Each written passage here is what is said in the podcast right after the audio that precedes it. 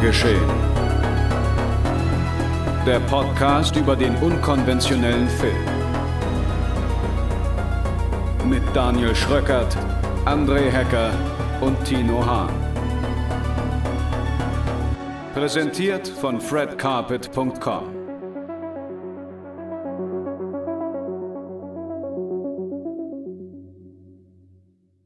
Hallo und herzlich willkommen zu einer neuen Ausgabe Genre Geschehen, zu einer etwas spezielleren Ausgabe Genre Geschehen, denn meine beiden Kollegen Tino, André und ich haben einen Gast in der Leitung und zwar Bernhard vom 14 Films Around the World Festival.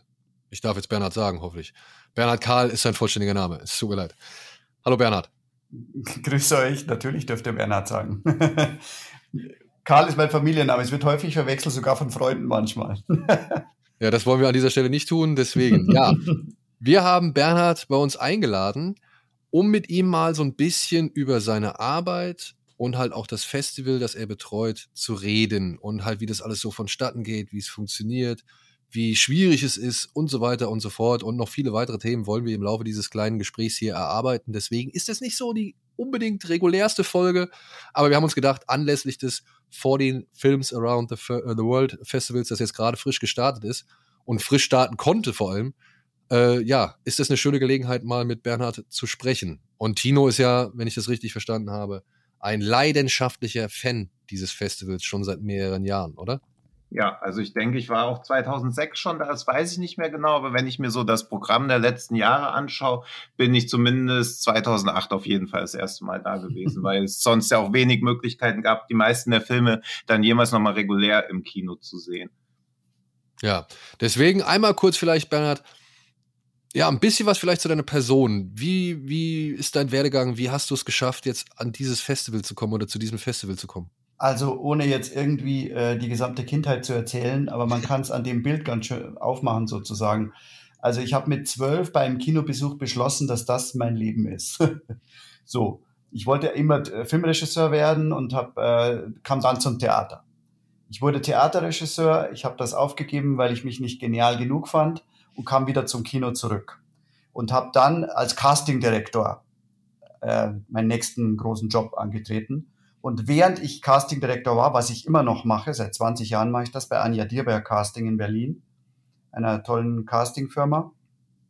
Und äh, während äh, ich diesen Job begonnen habe, bin ich auf diese Festivals gefahren schon, ähm, um quasi meinen Traum mal für ein Festival zu arbeiten, zu verwirklichen. Und tatsächlich hat mich dann ähm, einfach kein Festival genommen. Also ich habe auch Ablehnung der Berlinale bekommen etc. Irgendwie, ich wollte einfach irgendwo an irgendeiner Stelle mitarbeiten. Und dann hatte ich die Schnauze voll 2005 äh, und dachte mir, ich muss selber was machen. Das war sozusagen in Kürze die Entstehung. Und ich habe dann natürlich ein gutes Netzwerk gehabt als Caster. Das hatte ich mir aufgebaut über Jahre und habe ähm, einfach ein Team mir zusammengeschaut äh, und habe äh, diese Festival-Idee entwickelt, dass man in 14 Filmen als Weltreise ein Best-of des Festivaljahrs jenseits der Berlinale, also die Filme der noch stärkeren Festivals aus Cannes, aus Venedig, aus Locarno, aus damals war Rotterdam noch stärker, äh, teilweise sogar stärker als die Berlinale. Das ist jetzt nicht mehr so. Sundance war noch nicht so stark. Also es hat sich etwas verschoben, aber aus diesen Festivals quasi Filme zu holen, die ich als herausragend fand, die damals meist noch überhaupt keinen Verleih fanden. Das hat sich ein bisschen geändert. Die Filme finden jetzt äh, kleine Verleiher oder auch größere, aber laufen kaum im Kino. Und wenn, dann halten sie sich nur ein, ein, zwei Wochen. Bis auf wenige Filme. Aber die Entwicklung des Festivals können wir ja später darauf zurückkommen. Das ist sozusagen in Kürze ähm, vielleicht zum Nachvollziehen mein Werdegang. Dann habe ich jetzt direkt auf Anhieb zwei Fragen. Zum einen, welcher Film war das, den du mit zwölf gesehen hast, wo du gesagt hast, okay, da jetzt möchte ich ins Filmgeschäft, jetzt möchte ich Regisseur werden oder sonst irgendwas? Absurderweise ein Bud Spencer-Film, äh, Plattfuß in Afrika. Und das Absurde ist, ich habe Bud Spencer nie gemocht, also auch nicht als, als Jugendlicher. Äh, es war die Tatsache, in diesen Raum zu gehen. Äh, das war in Lohof in Bayern. Ich komme also richtig vom Land in Bayern, wo es also null Kultur gab, nur den Fußballplatz und die Sparkasse und sonst nichts und autowaschende äh, Männer am Samstag äh, Nachmittag. Ähm, und ich ging in dieses Kino und es ging die Leinwand an und der Ton und ich wusste, natürlich äh, äh, gepeinigt durch die enge kleine Welt, in der ich groß geworden bin, da will ich hin. Und noch dazu war ich Ministrant und äh, war in, ähm, wie viele, die Kunst lieben, ähm, bin ich quasi äh, sakralisiert worden im Kino. Also für mich ist das Kino wie eine Kirche. Wenn ihr versteht, was ich meine in dieser Mischung. Also das können viele, die vom Land kommen, glaube ich, auch nachvollziehen, mhm. dass das Kino zu einem heiligen Ort geworden ist, zu einem Zufluchtsort aus der peinigen Enge von dummen Menschen um dich rum. Du, das war ja. auch in der Großstadt so oder in der größeren Stadt so. Ja, also ich komme aus der Kleinstadt mit 20.000 Einwohnern, ich kenne das genauso. Also ich kann mich auch noch an mein erstes Kinoerlebnis und dass das halt auch einschneidend für mich war mit sechs Jahren. Also ich war mit sechs Jahren das erste Mal im Kino und danach ging quasi gar nichts mehr anderes. Also es war immer, hat sich alles um Filme und Kinobesuche gedreht. Ja die man sich ja immer entsprechend erquengeln musste auch. Also das war dann immer ein ewiges Warten, weil man so einmal im Monat ins Kino durfte und ja. Absolut, absolut. Meine Eltern sind im Gegensatz zu dieser engen Welt äh, sehr weit im Herzen und haben Beginn, von Beginn an alles faszinierend gefunden, was ich gemacht habe. und äh, wenn ich das nicht gehabt hätte als Einzelkind dann auch noch super supported sozusagen, mhm. dann wäre ich nicht rausgekommen aus dem Loch, sage ich jetzt mal. Ja, das ja. stimmt. Das ging mir auch so, dass ich oft so auch Sachen erquengeln muss. Bei meinem Vater war es eher so, was ich in der Videothek haben wollte, habe ich bekommen. Und da waren natürlich auch immer die Filme mit FSK 18 Logo, so Godzilla und so, war immer Absolut. super verlockend. Und meine Mutter hat schon mehr drauf geachtet, dass es halt sinnvolle Filme beziehungsweise gute Filme sind, wo wir dann auch drüber gesprochen haben und so. Also ohne elterliche Sozialisierung und zu 99 Prozent durch meine Mutter wäre mein Leben auch ganz anders verlaufen. Ja, total. Und dann natürlich der Fernseher, äh, muss man auch sagen, dass natürlich der Fernseher ist der Lebensmittelpunkt gewesen. Das heißt, mhm. Äh, von Winnetou auf und ab. Ähm, als Kind schon, also ich saß immer vorm Fernseher, das kommt dazu, das darf man nicht vernachlässigen. Ähm, und äh, dann haben meine Eltern aber sehr früh auch mich reingeschleppt in die Filme ab 16. Schon als 13,5, 14-Jähriger kam ich dann in Deer Hunter, Apocalypse Now und diese Sachen. Also, und das waren die Initialfilme. Also das sind die eigentlichen Initialbegegnungen, äh, sind die mit Coppola und ähm, eben Werken wie Deer Hunter, ne? Kimino. Mhm. mhm. Kommt mir wirklich vertraut vor. ja. Auch wenn mein ja, man Leben merkt, dass wir ähnlich alt sind. Ich bin äh, schon Opa, 55, also ich, früher mhm. war das für mich komplett Opa. Mhm. Mein, mein, mein Lieblingsautor Marcel Proust war da schon tot, ne? Also das muss man sich mal vorstellen. Und dann die nächste Frage äh, wäre, würde dann sein, du hast ja jetzt schon gesagt, dass du einiges getan, getan hast, ne, mit Theaterregisseur und so weiter. Hast du dann trotzdem in dieser Zeit immer noch genug Zeit zu, gefunden, um dich mit Filmen auseinanderzusetzen, um dann irgendwann zu sagen, okay, meine Kuration eines Festivals ist anders als die von anderen Festivals. Also hattest du die Zeit wirklich, dich, sag ich mal, filmisch so anzufüttern, dass du halt einen richtig prägenden Geschmack oder einen richtig, ja, wie soll man sagen, trendriechenden Geschmack oder vielversprechenden Geschmack entwickeln konntest? Ja, auf jeden Fall. Also wie gesagt, seit zwölf ähm, war, war ich nichts als im Kino, kann man sagen, und habe dann auch natürlich äh, im Fernsehen dazu gerüstet, äh, auch die Spätabendfilme etc., die Fellinis und so. Also und meine Götter wurden dadurch geprägt. Also meine Götter sind äh, Casavetes, Fellini, Antonioni, Tarkovsky. Das sind äh, die äh, und Kubrick. Das sind die fünf, die ich für unerreicht halte sozusagen und das sind meine Götter und die habe ich damals schon entdeckt. Und ähm, aufbauend auf dem ist das dann gewachsen natürlich. Mein erster Berlinale-Besuch war relativ spät, weil ich ja äh, am Theater doch sehr eingebunden war. In den ganzen 90er Jahren war ich am Theater komplett absorbiert. Und da gingen wir halt dann immer nach den Proben ins Kino. Ja, cool, cool. Würdest du sagen, dass du damals auch schon, weil ich hatte auch so eine ähnliche Sozialisierung. Ich habe dann natürlich auch, also mein heiliger Kral war in der TV-Movie die Anspruchswertung. Wenn irgendein Film da drei Anspruchspunkte hatte, habe ich halt versucht, den auf jeden Fall zu schauen oder auf Video aufzunehmen. Aber so mit 12, 13, ich habe zu vielen Sachen auch gar keinen Zugang gefunden. Also ich glaube auch, dass ich mit Woody Allen nie so richtig warm geworden bin, liegt, glaube ich, auch daran, dass ich die meisten seiner Filme mit 12 und 13 gesehen habe und nie verstanden habe, wie sowas drei Punkte in Humor haben kann. Also ich habe da überhaupt noch nicht diesen Zugang gehabt. Würdest du sagen, dass du da auch schon den Zugang hast oder dass du da wirklich so eher so überwältigt warst und sich dieser Zugang dann später noch eher so auf so einer intellektuellen Ebene erschlossen hat? Oder warst du schon so gleichermaßen davon beeindruckt? Also, äh, um kurz das aufzugreifen mit, äh, äh was man äh, mit den Punkten. Bei mir war es die Zeitschrift Cinema. Hm, ja. ja. das ist, mhm. äh, äh, also das würde ich heute würde ich das äh, also quasi als äh, Packpapier für Heringe ansehen. Das äh, interessiert mich überhaupt nicht. Mhm. Ich weiß gar nicht, ob es die Zeitschrift noch gibt. Also das ist für mich ja. wirklich äh, out of space, interessiert mich 0,0. Aber mhm. damals natürlich als 13-, 12-Jähriger ähm, habe ich das gesamte Line-up äh, in jedem Cinema quasi auswendig gelernt und die Regisseure. Mhm. Ja, also quasi, äh, mhm. genau. Also äh, ich habe wirklich äh, von A bis Z, dass ich von jedem Film den Regisseur weiß. So fing das an.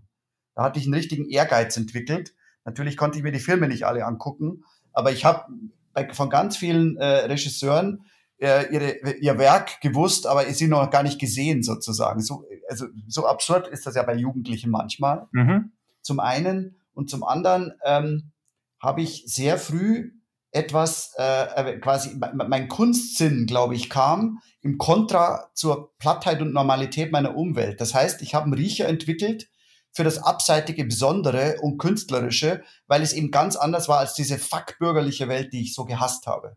Hm. Diese Normalität der Tanten und der Onkels und was weiß ich, ne, so. Also dieses wirklich, äh, wirklich, wirklich nur der Pragmatismus und der Realität. Und mein Gott wurde dann Fassbinder dadurch, weil der natürlich als bayerischer äh, Outcast der maximal radikalste äh, äh, Gegentyp war, auch schwul und gesoffen und Drogen und und und äh, quasi alles hatte, was äh, in, in meiner Welt, äh, bis auf den Alkohol, das hat sich gedoppelt, haben auch alle gesoffen in der Umwelt im bayerischen Land. Das war das Einzige, was sie gemeinsam hatten mit Fassbinder. Hm. So kann ich es auch in der Musik beschreiben. Also wo alle ACDC geliebt haben, war ich Frank Zappa-Fan. Hm. Na, das sagt, glaube ich, das, was ich, also das hat, das war der Beginn, dass mich diese Outcasts und diese Freaks wahnsinnig fasziniert haben.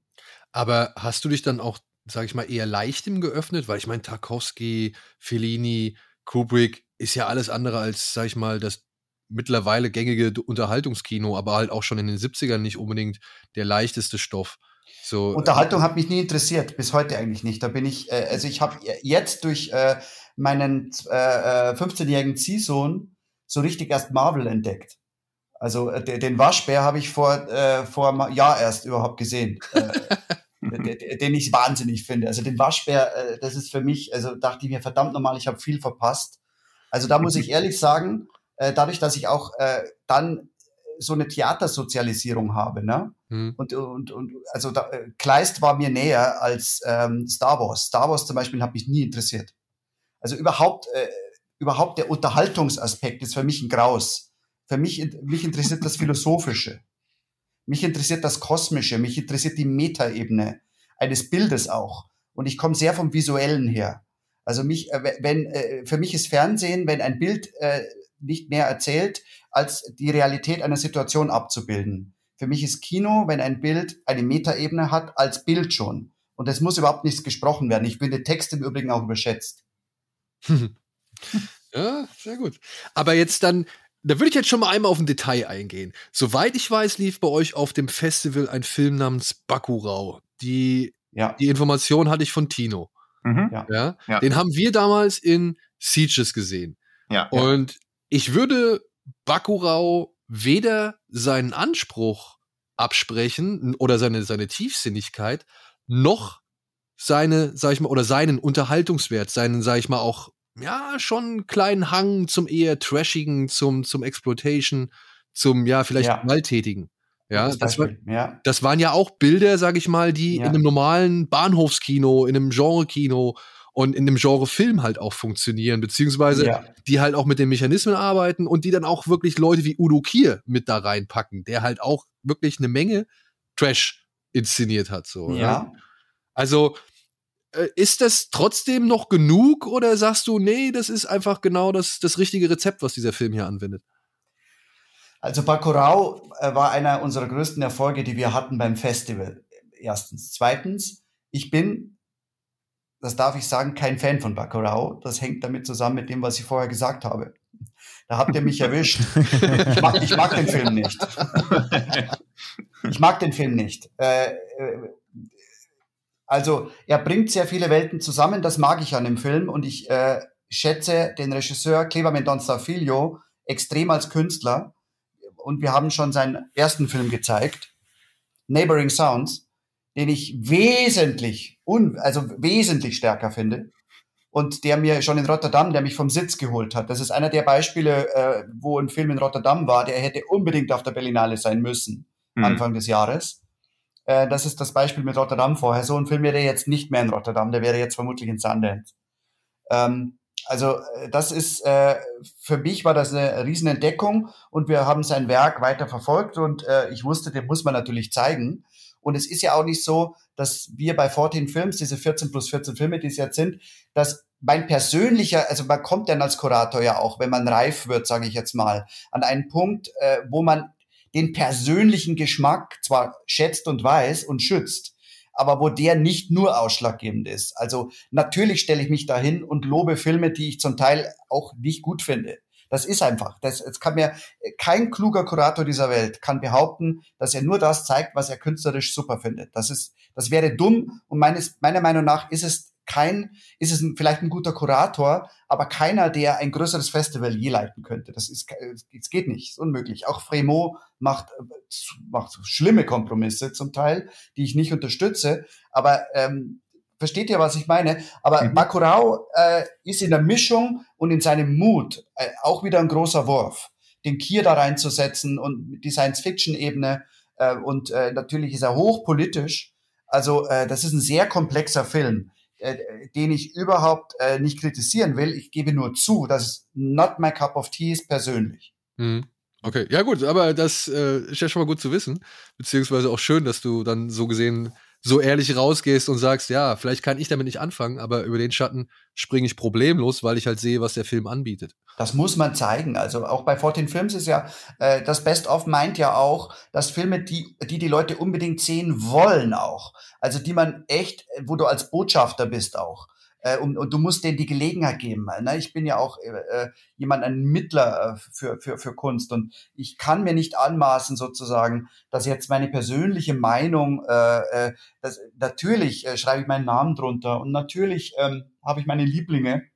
Andersrum zeige ich Lieblinge, die vielleicht jetzt kein großes Publikum erreichen, äh, wie Hema Hema jetzt aus, äh, aus, aus, aus Burna oder aus ähm, äh, ich weiß gar nicht mehr, aus welch, also, also, also sehr kleinen Land kam der, also so ein Lieblingsfilm von mir vor einigen Jahren, wo die Leute gesagt haben, was wisst ihr mit dem Zeug? Also da, da habe ich was Besonderes drin gesehen. So. Ja? Würdest du sagen, dass sich die. Aus Bhutan, also, aus Bhutan kam der. Bhutan, Hema, Hema, ja. Würdest du sagen, dass sich die, dass sich eher da das Unterhalterische eher stört oder was verhindert, dass das so ein Liebling von dir wird oder schon diese Genre-Elemente? Weil das fällt mir zusehend auf, dass immer mehr Filme reinkommen, die auch mehrere Genre-Elemente haben. Also 2015 sowas wie der Nachtbar und Lobster, 2016 war dann Personal Shopper, 2017 Beautiful Day, Killing of a Sacred Deer und 2018 ging es ja dann mit Birds of Passage, High Life und Burning weiter. Also sind das Filme, wo du dann auch eher mhm. keinen Zugang oder weniger Zugang findest oder ist es das quasi bei Bacurau so eine Ausnahmestellung? Interessante Frage und auch interessante Titel, die du nennst. Ich finde, Burning hat kaum Genre-Elemente. Burning ist ein Meisterwerk. Mhm. Ähm, Widersprechen sich, äh, sorry, weiß ich dir reingrätsche, aber weil du gerade sagst, er hat keine Genre-Elemente, sondern ist ein Meisterwerk. Widerspricht sich das in deiner Wahrnehmung? Also, dass quasi Filme, die Genre-Elemente haben, können auch Meisterwerke sein oder ist das so nee, deine... Ja, das ist eine gute Nachfrage. Nein, nein, das mhm. meine ich nicht damit. Ja. Äh, ich wollte ich äh, oh, sozusagen einen Punkt zu dem einen machen. Ich sehe da nicht viel Genre. Äh, und im Übrigen wollte ich sagen, ähm, ist der Film für mich wirklich ein Meisterwerk. Also das mhm. war einer der ganz großen Filme, der größte Film des Jahres, seines mhm. Jahrgangs. Mhm. Hat aber nichts damit zu tun, dass ob er Genre-Elemente hat oder nicht. Ist völlig richtig, dass äh, äh, Genre äh, über die letzten Jahre große Bedeutung gewonnen hat. Das hat auch sicherlich mit dem Verkaufsaspekt zu tun. Mhm. Das hat aber sicher auch damit zu tun, dass das, ähm, dass dieses radikale Arthouse-Kino, ähm, ja, ich sag mal, nicht am Sterben ist, aber hatte es, hatte äh, seinen Höhepunkt schon erreicht. Also wir leben äh, wieder in einem anderen Zeitalter, wo auch natürlich äh, der Geschmack junger Leute eine große Rolle spielt und wo diese alten Meister, äh, die ich so schätze, äh, wie Jaylan zum Beispiel, ähm, die sind jetzt wirklich schon die Opas äh, oder Carlos Regadas, so ein Film, das ist wirklich nur noch was für die Nerds, sage ich jetzt mal. Mhm. Und da gehöre ich leider an der Stelle dazu. Also das sind diese ja. alten Männer, die diese, diesen Kunstaspekt. Äh, das ist mhm. äh, stirbt aus und selbst die alten Männer ähm, switchen schon um und, und äh, zu denen ich Lantimos nicht zähle. Lantimos ist ja ein Fuchs. Also ähm, man kann ihn auch als Fake, als genialen Faker sehen. Also da weißt ihr nie ganz genau, äh, ist er eigentlich, ist er eigentlich wirklich ein ganz großer Künstler oder ist er ein Meisterfaker? Ne, das gehört ja zu seinem Werk dazu. Also Killing of a Sacred Deer ist auch nun absolut nicht mein Film, aber ich äh, werde Jorgos immer zeigen. Mhm. Seine Anfänge, also das war halt sein Anfang, war einfach ähm, ähm, un, unerreicht bis zum Ende. Das war noch ein echter Wurf und danach hat er eben sich sehr, sehr diesem quasi amerikanischen auf seine schräge Art dann äh, genähert. Ne? Mhm. Ja, denn also ich glaube, das ist so, Aber immerhin also, spreche ich man mal so große Darsteller hat. Sorry, dass ich kurz reinge. Nee, ähm, ich glaube, da spreche ich für uns alle drei, dass so das Metathema von unserem Podcast ja so ist, immer auch so Freunde von Genrefilmen, so den Blick immer ein bisschen zu weiten auf Filme, was es da noch so abseits des Randes gibt. Also zum Beispiel mit Burning rennen wir auch bei unseren Zuhörern offene Türen ein. Ich glaube aber, wenn wir einen Film wie Neighboring Sounds empfohlen hätten, hätten viele Hörer kaum noch Lust gehabt, sich Bakurau anzuschauen. Wenn wir aber Bakurau empfehlen, können wir, glaube ich, so diesen Blick weiten und sich anschauen, was der Regisseur sonst noch so gemacht hat. Also wir brauchen ja. quasi immer so ein bisschen diese Genre-Elemente als Türöffner, weil, weil du auch gerade Regadas erwähnt hast. Also jemanden mit Our Time zu konfrontieren, der sich bisher noch nie mit Arthouse auseinandergesetzt hat, ist natürlich völlig erschlagend. Also ich glaube, für Filme wie Regadas muss man jahrelang erstmal ja geknetet werden, bis man da aufnahmefähig ist überhaupt für, würde ich sagen. Ja. Interessant, ja, inter, interessant ist sozusagen, äh, äh, was wir jetzt herausgearbeitet haben, ist ja das, dass ich äh, ein bekennender Vertreter dieser äh, radikalen Arthouse-Filmkunst ähm, bin, im Grunde, mhm. auch, auch von mhm. meiner Provenienz her. Und dass ich aber wiederum jetzt über die Jahre da lockerer geworden bin und dazu lerne und mhm. nicht nur die anderen Sachen zeige, sondern auch zu schätzen weiß und mir und mir auch Ray Garas, äh, also ich finde Our Time in Teilen sexistisch, finde mhm. ich problematisch. Mhm. Ähm, ich finde ihn als Künstler fantastisch, aber ich finde den Film hochproblematisch. Ich habe überlegt, ob ich ihn überhaupt zeige, mhm. wegen seiner deutlich sexistischen Anteile. Also sein Geschlechterbild ist äh, zum Davonlaufen. Das würde ich ihm auch sagen, dass ich das sehr, sehr schwierig finde. Mhm. Aber ähm, das ist mal jetzt in Klammern. Also das heißt, ich stelle auch diese, äh, diese älteren Arthouse-Herren in Frage, zum einen. Und äh, ich ähm, habe auch wirklich äh, da eine größere Toleranz und äh, eine größere Wertschätzung für, für eben dieses, was ihr mit Genreanteilen jetzt nennt. Äh, wir können uns gerne über einzelne Titel unterhalten. Lobster zum Beispiel äh, ist ein kalter Film, aber ist natürlich in der Konstruktion so, so unglaublich anarchistisch. Äh, und diese Geschichte ist, äh, ist so zynisch erzählt, das äh, erwischt mich dann natürlich total, obwohl ich mit dem Hauptdarsteller ein Problem habe. Colin Farrell? An der Stelle, ja, das, äh, das ist, also ich, ähm, ich, äh, mir fehlt was an ihm, sage ich jetzt mal, als Schauspieler. Okay.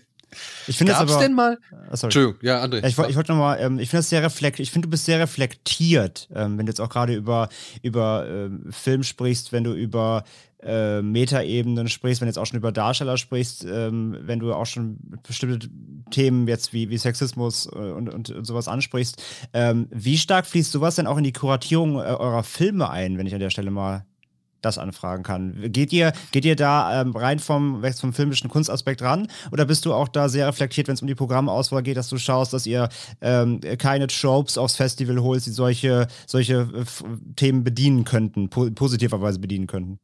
Es ist mehreres ineinander. Also wir machen das Programm ja zu zweit, Susanne Bieger und mhm. ich und äh, ihr Einfluss ist immer stärker geworden und wir sind wirklich ex equo so. Man sieht ja auch, dass wir sehr, sehr weiblich geworden sind. Das mhm. ist ihr Einfluss, den ich äh, äh, nicht jetzt zähneknirschend annehme, sondern der, der in mich selber so tief eingeflossen ist, dass ich auch die Schnauze voll habe von den alten Männern, die immer das Gleiche machen. So, also wir diskutieren wirklich in der Kuratierung jede Position ganz genau. Und äh, wir legen auch auf dieses politische und auch ähm, genderpolitische immer größeren Wert. Das ist, da muss ich wirklich betonen. Also ähm, wir fühlen auch richtig in den Auftrag, äh, dass wir da sehr genau sind. Ähm, bei Our Time war es wirklich knapp davor, dass wir gesagt hätten, wir zeigen ihn nicht. Damals. So. Ja. Äh, es gibt aber auch den Fall, dass jemand von uns beiden äh, von einem Film so erwischt wird, unter anderem mag ihn nicht, wie zum Beispiel ich von El Gran Movimiento, der bolivianische Film, der heute läuft, mhm.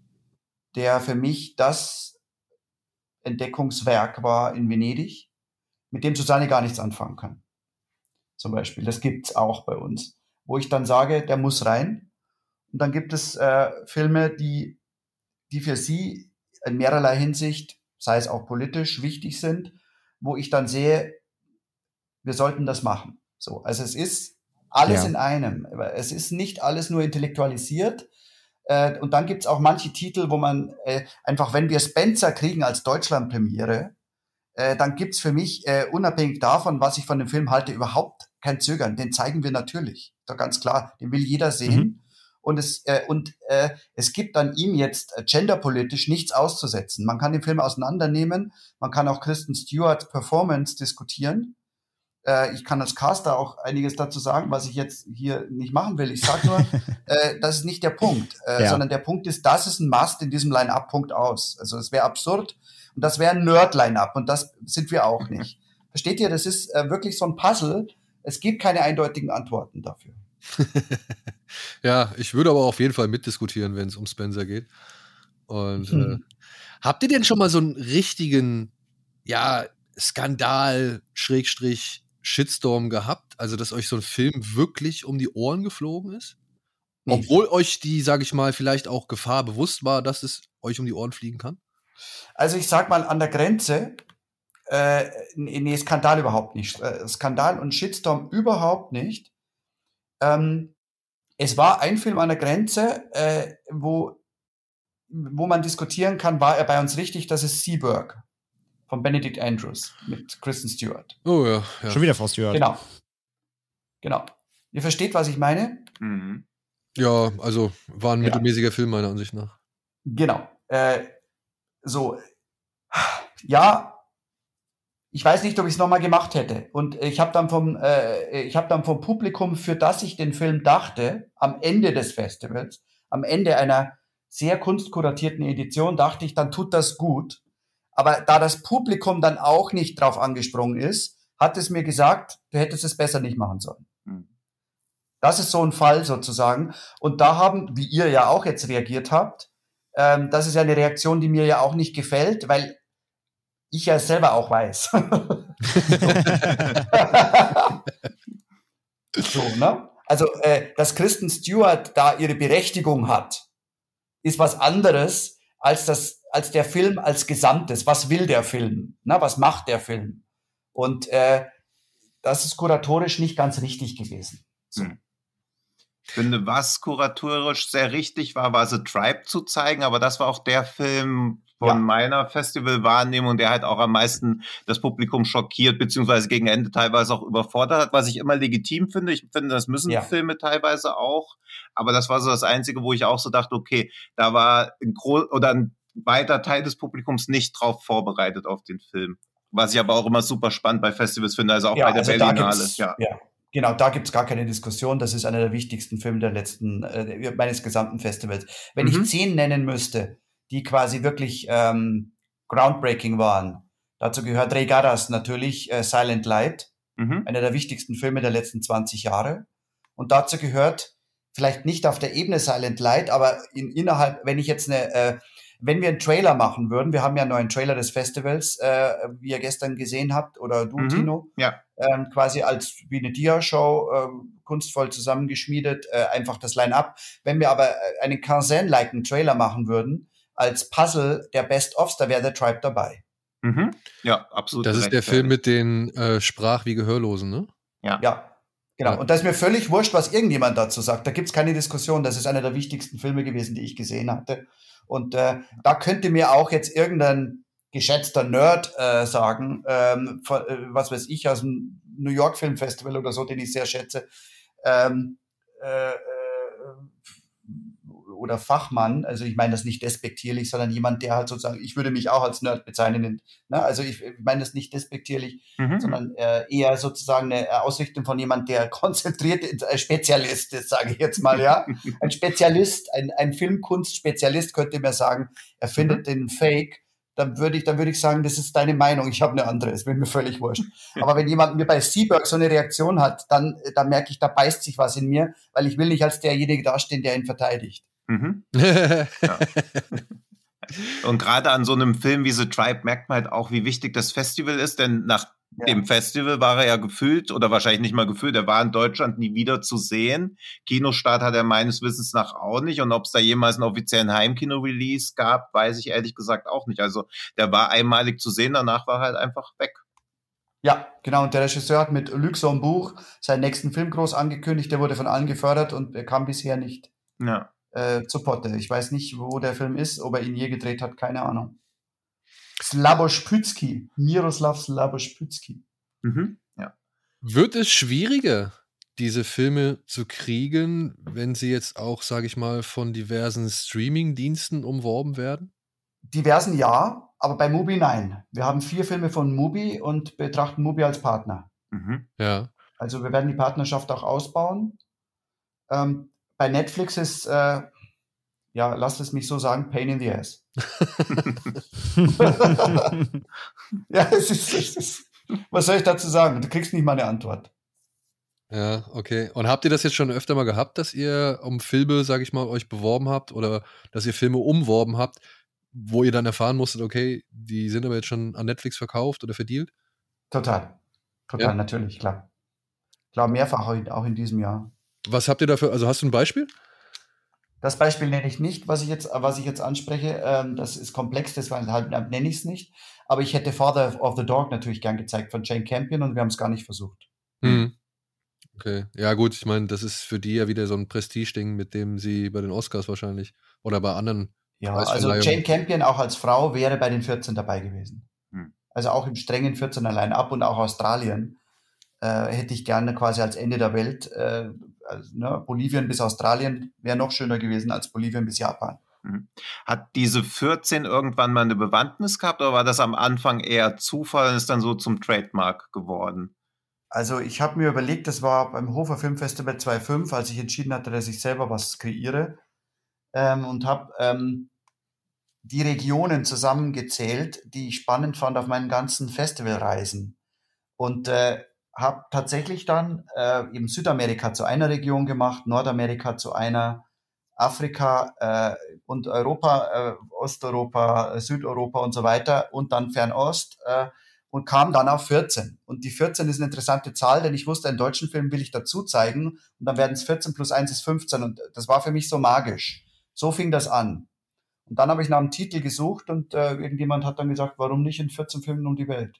Hm so kam das zustande. Also äh, auf einer Autofahrt habe ich das entschieden. Es sind 14. Mhm. Und äh, natürlich hat das changiert dann. Ursprünglich dachte ich für Fernost einer, aber das ist natürlich Quatsch. Fernost ist, äh, wie man sieht, China, Korea, Japan dann auch manchmal. Und damals war es dann noch der indische Subkontinent, der nicht immer einen so starken Film hervorbringt. Ne? Also es war dann eben äh, der Nahe Osten mit Israel und äh, die, die ähm, die äh, islamische Welt sozusagen, äh, Syrien, Libanon, äh, Palästina äh, etc.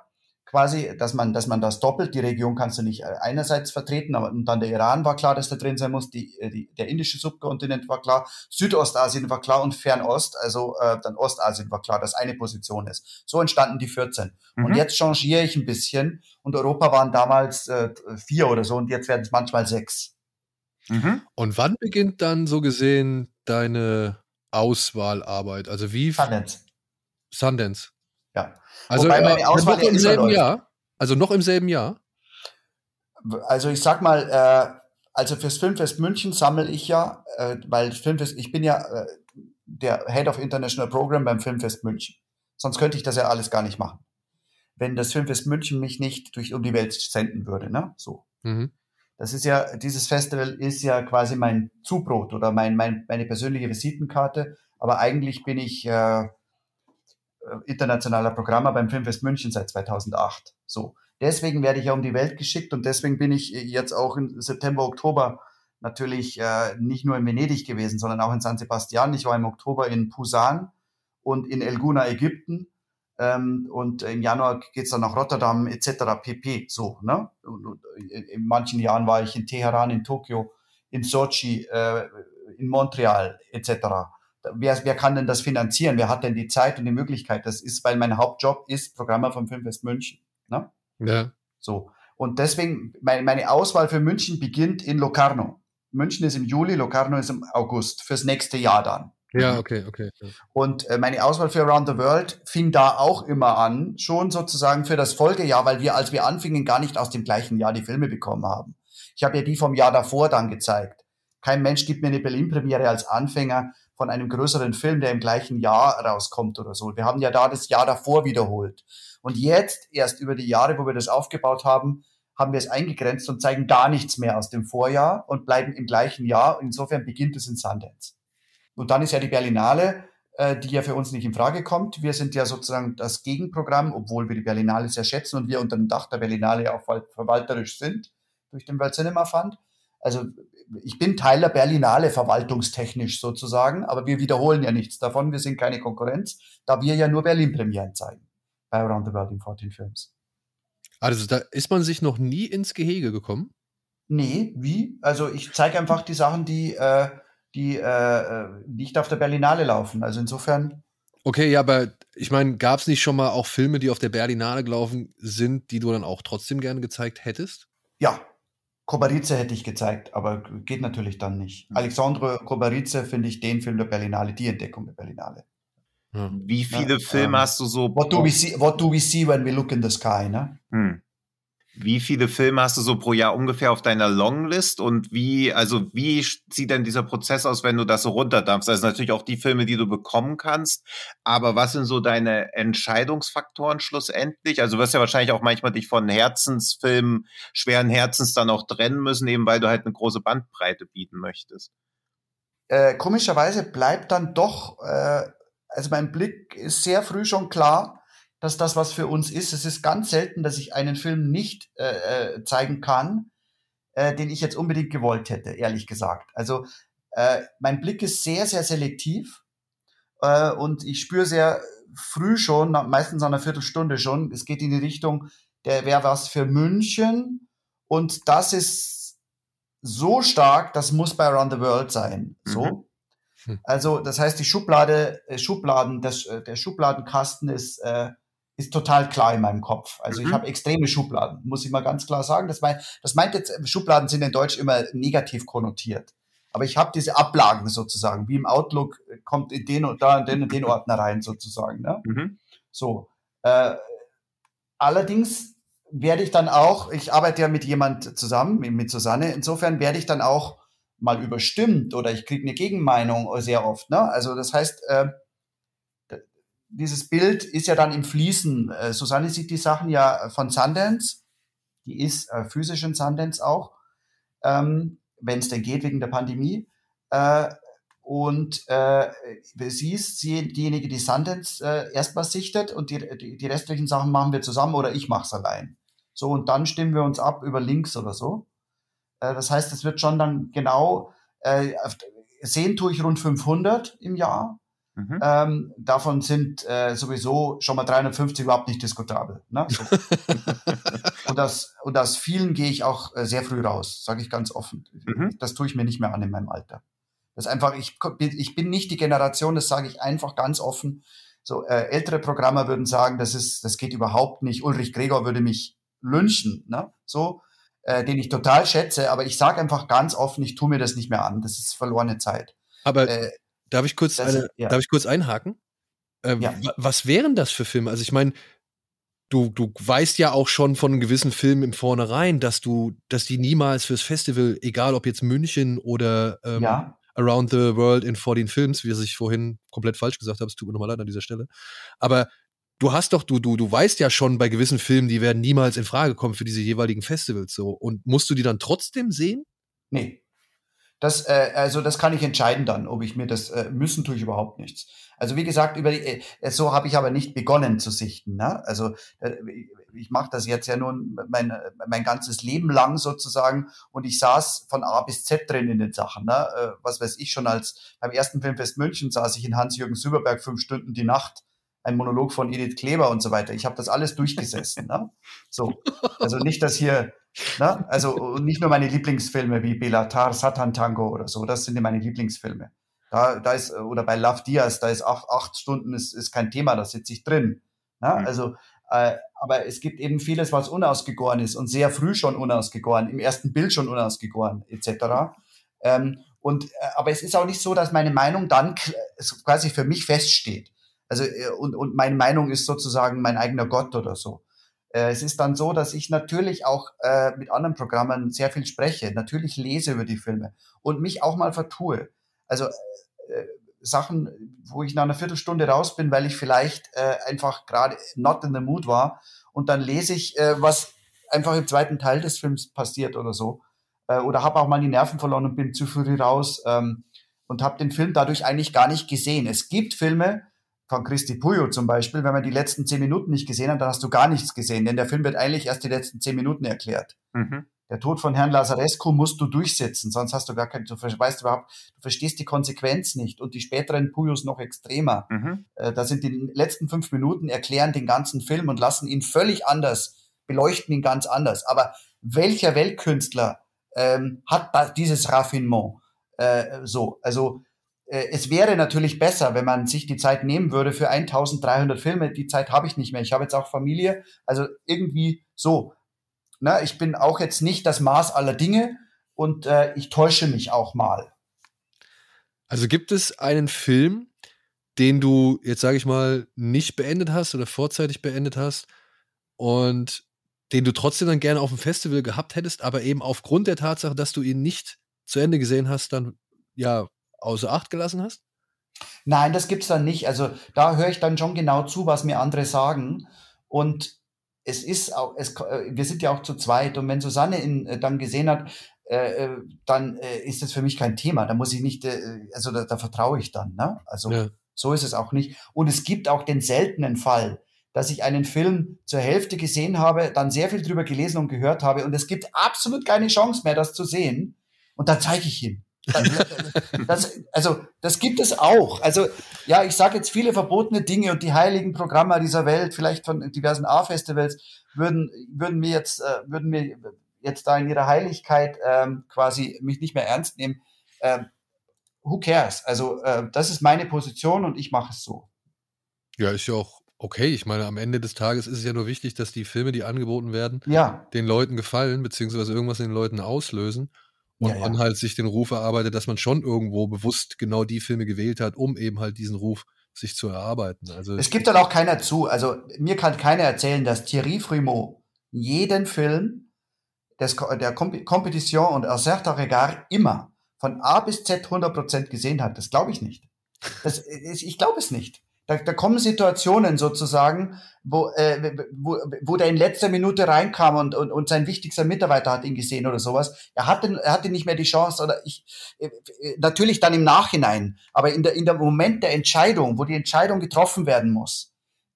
Äh, äh, kann sein, dass ich mich täusche, aber und das glaube ich auch, dass viele Jurymitglieder gar nicht diese Zeit haben, beziehungsweise die Filme vielleicht auch unter ganz unterschiedlichen Umständen sehen. Das hat ja auch zum Beispiel sowas wie Regadas dann auf einem Laptop zu schauen, weil man einen Ansichtslink bekommen hat, wo ja. vielleicht auch noch ein Wasserzeichen drin ist und 360p ist ja auch wieder was ganz anderes als im Kino zu sehen. Also ich glaube auch, dass, Absolut. dass Kuratoren und Jurymitglieder das Bestmögliche alle tun, aber diese Aufgabe 100% gerecht zu werden, ist ja ein Ding der Unmöglichkeit. Nein, es gibt auch Blindbuchungen. Das ja. kann mir niemand erzählen. Es gibt Blindbuchungen, weil manche Amerikaner dann vielleicht den Film gar nicht rausgeben vorher. Mhm. Äh, ich, ich kann nicht für Cannes sprechen. Cannes ist wirklich unique. Also das ist so big. Das ist so eine Wahnsinnsarbeit, die die machen. So viele Leute, die die entdeckt haben, ob man Fremont mag oder nicht. Das ist äh, so ein Lebenswerk. Diese 20 Jahre, diesen Wahnsinn auszuhalten und so vieles, äh, was mich auch äh, bewegt hat, wie Puyo, solche aus der Taufe gehoben zu haben. ähm, Porumboyo etc. pp.